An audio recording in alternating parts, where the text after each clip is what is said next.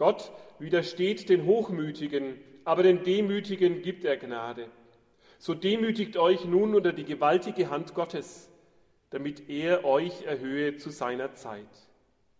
Alle eure Sorge werft auf ihn, denn er sorgt für euch. Seid nüchtern und wacht, denn euer Widersacher, der Teufel, geht umher wie ein brüllender Löwe und sucht, wen er verschlinge. Dem widersteht, fest im Glauben, und wisst, dass eben dieselben Leiden über eure Brüder in der Welt gehen. Der Gott aller Gnade aber, der euch berufen hat zu seiner ewigen Herrlichkeit in Christus Jesus, der wird euch, die eine kleine Zeit leidet, aufrichten, stärken, kräftigen, gründen. Ihm sei die Macht von Ewigkeit zu Ewigkeit. Amen. Liebe Gemeinde, einen kurzen Predigtabschnitt voller Zusagen, voller Herausforderungen haben wir gehört. Und mittendrin steht ganz herausragend unser Wochenspruch. Alle eure Sorge werft auf ihn. Der Vers spricht uns an, denn wer hat keine Sorgen? Und wer hätte seine Sorgen nicht gerne los? So lenkt also dieser Vers unsere ganze Aufmerksamkeit auf sich. Und zugleich spüren wir, unsere Aufmerksamkeit alleine, das reicht noch nicht. So werden wir unsere Sorgen noch nicht los. Mach dir keine Sorgen, das kann man sich immer und immer wieder sagen. Die Sorgen beeindruckt das nicht. Wegwerfen sollen wir sie, so steht da. Aber die Biester kleben uns an den Händen und in den Hirnwindungen fest. Wie wir auch werfen, kommen sie zurück. Auch wenn wir uns ganz fest vornehmen, an etwas anderes zu denken, auch wenn wir uns zeitweise mit anderem befassen, schon ertappen wir uns wieder dabei, dass sich die Gedanken in Kreisen um die alten Sorgen bewegen. Wer Kinder hat, der hört bisweilen die nicht ganz so einfache Vorhersage, kleine Kinder, kleine Sorgen, große Kinder, große Sorgen. Irgendwie stimmt das ja auch, manchmal jedenfalls. Nur andersherum betrachtet sind wir doch fast alle hier große Kinder. Und wer von uns möchte gerne ein Sorgenkind sein für seine Eltern? Sie etwa? Also ich nicht. Ich hoffe, dass sich meine Eltern nicht immer nur Sorgen wegen mir machen müssen, sondern dass sie sich freuen können an mir und dass sie mich gelassen begleiten. Da fällt mir ein, vielleicht habe ich den Satz ja immer falsch verstanden.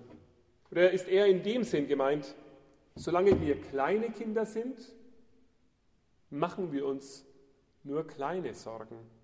Und je größer wir werden, umso mehr sorgen wir uns, umso mehr muten wir uns selbst an Sorgen zu. So kann man dann tatsächlich von einem kleinen Sorgenkind zu einem großen werden, zu einem großen Sorgenkind, vielleicht geradezu zu einem erwachsenen Sorgenkind. Petrus erinnert uns mit diesem Wochenspruch, Gott sieht uns nicht als Sorgenkinder an. Warum? Weil er bereit ist, für uns zu sorgen. Lassen wir das auch zu? So bekannt und bewegend unser Wochenspruch ist, vom Wegwerfen der Sorgen spricht, er steht in einem Zusammenhang. Und wenn Sie das einmal im Zusammenhang lesen, vielleicht geht es Ihnen so, wie es mir geht. Da ist von Dingen die Rede, die wir zuallererst einmal gar nicht mit Sorgen in Zusammenhang bringen würden. Da steht von Demut und Hochmut, von Wachsamkeit, vom Verschlungenwerden, von Widerstand und von gemeinsamem Leben. Kann es denn sein, liebe Gemeinde, dass Demut und Sorgen in einem Zusammenhang stehen? Und wenn ja, in welchem? Werde ich sorgenlos, wenn ich demütig lebe? Was für eine Demut wäre das? Also es gibt da schon einen Zusammenhang. Gestern haben wir am Tisch besprochen, wer im Haus noch welche Aufgaben hat. Und auch die Jüngste hat eine Aufgabe bekommen. Und da lacht sie so ein bisschen schelmisch und sagt so, ich glaube, das kann ich noch nicht. Und alle mussten schmunzeln, weil sie gemerkt haben, so kann man auch um eine Sorge, um eine Arbeit, um eine Aufgabe herumkommen. Kann ich einfach noch nicht, bin ich noch zu klein. Könnten wir nicht auch so um manche Sorge unseres Lebens herumkommen? Wenn wir uns nicht immer selbst für zuständig halten würden, nicht immer gleich als erstes melden würden, wenn die Sorge anfragt und sagen, ja, das schaffe ich, das mache ich, müssen wir wirklich alles lösen können? Wir wissen es doch, wir können es nicht. Wir können nicht alles. Bei jeder Sorge, die unser Leben bedrängt, können wir uns auch fragen, was erwarte ich jetzt von mir selber? Kann ich das überhaupt verändern? Habe ich überhaupt Einfluss? Oder liegt die Lösung gar nicht in meiner Hand? Man hat es mal so untersucht, wie geht es Menschen mit den Sorgen? Und viele Sorgen, die Menschen sich machen, sind vollkommen überflüssig, weil sie sich Gedanken über etwas machen, das sie gar nicht verändern können.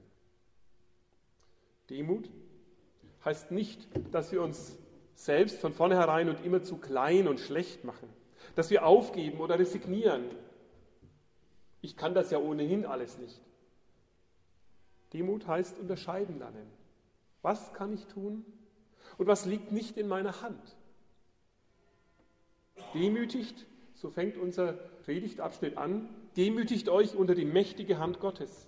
Das heißt für mich, ich muss immer neu einschätzen lernen, was liegt in Gottes Hand und was lege ich in Gottes Hand? Was vertraue ich ihm an? Was traue ich meinem Gott zu?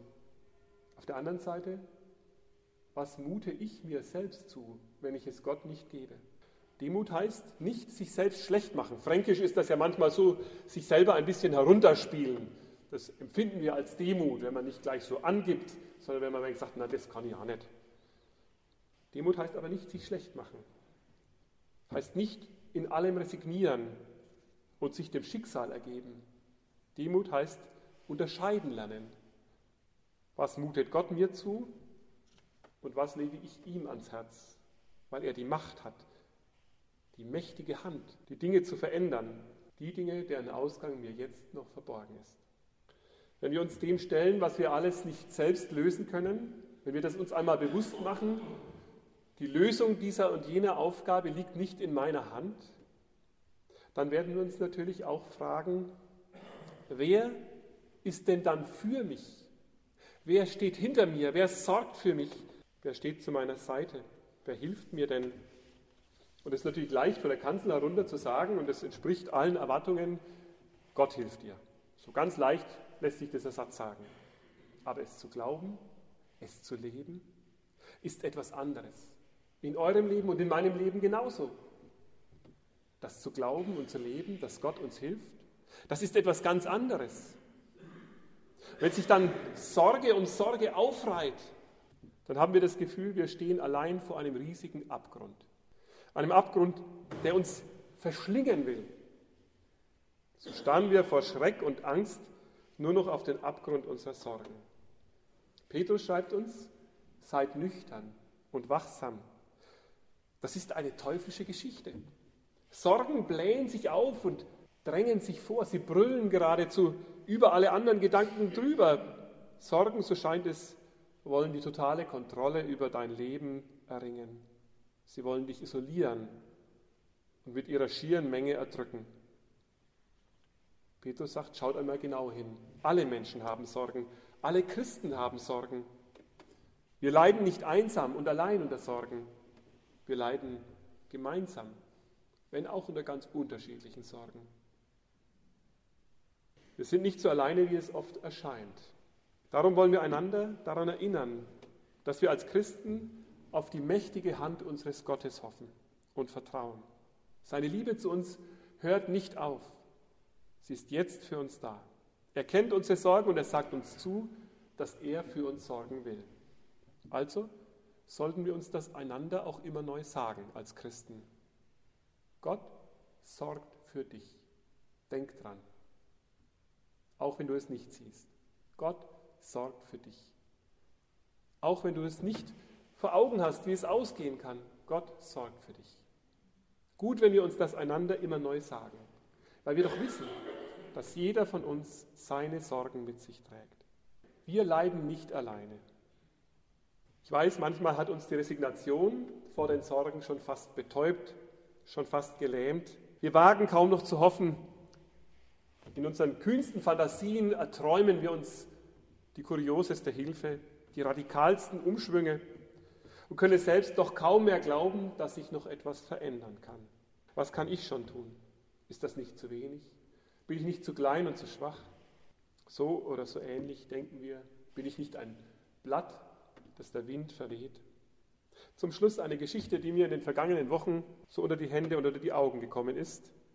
Eine Geschichte, die ich unter die Überschrift stellen möchte, was unter der Hand Gottes geschehen kann. Eine Frau erzählt, wie sie ein Klavierkonzert besucht. Ganz vorne nimmt sie Platz. Da entdeckt sie neben sich eine andere Frau. Sie hat ihren kleinen Sohn mit ins Konzert gebracht. Er ist eigentlich viel zu jung für dieses erlesene Konzert. Vielleicht hat die Mutter mit diesem Konzert die Hoffnung verbunden, der Kleine möge beim Spiel des Meisters eine größere Motivation bekommen, sich selbst ans Klavier zu setzen und zu üben. Nur dem Kind ist es anzumerken, wie sehr es sich langweilt. Ach, wie gerne wäre es doch zu Hause und würde noch spielen. Noch bevor das Konzert beginnt, in einem unbeobachteten Moment, steht dieser Kleine auf und es ist so, als würde es ihn magisch anziehen, dieser Flügel dort auf der Bühne. Er geht die Treppen hinauf und beginnt zu spielen, den Flohwalzer, ganz unbedarft. Sie können sich das vorstellen, was da im Saal angeht. Mit einem Mal ist es still und dann beginnt so ein Gezische und Getuschel. Man hört die Kommentare so heraus. Was ist denn das für ein Kind? Wo ist denn da die Mutter? Passt da denn niemand auf? Ist ja unerhört. Zugleich öffnet sich der Vorhang. Der Künstler erkennt, was vorgeht. Er sieht, was im Saal geschieht. Und ohne die Begrüßung und den offiziellen Beginn abzuwarten, kommt er schnell heraus, geht auf die Bühne und stellt sich hinter das Kind, flüstert ihm ins Ohr. Und während er mit seinen Händen geschickt zu den einfachen Tönen des Kindes improvisiert, flüstert er ihm zu, hör nicht auf zu spielen. Wir enden gemeinsam. Liebe Gemeinde, was die Sorge auch ist, die dein Leben bewegt, hör nicht auf zu glauben, zu hoffen und zu vertrauen, dass Gottes gute Hand, die Hand des Meisters, dein Leben zum Klingen bringt. In einer Art und Weise, wie du es selbst nie für möglich gehalten hättest. Hör nicht auf, zu hoffen, zu glauben und zu vertrauen. Hört nicht auf, den Glauben zu leben, auch wenn unser Spiel schwach ist, wenn es sich vielleicht lächerlich anhört. Gott hat Meisterhände, denen vertraut euer Leben in Demut an. Erwartet darauf, was für einen bezaubernden Klang er euch und eurem Leben schenken wird. In unserem Predigtwort heißt es am Ende, er wird euch, die eine kleine Zeit leidet, aufrichten, stärken, kräftigen und gründen. Amen. Der Gott aller Gnade aber, der euch berufen hat zu seiner ewigen Herrlichkeit in Christus Jesus, der wird euch, die eine kleine Zeit leidet, aufrichten, stärken, kräftigen, gründen.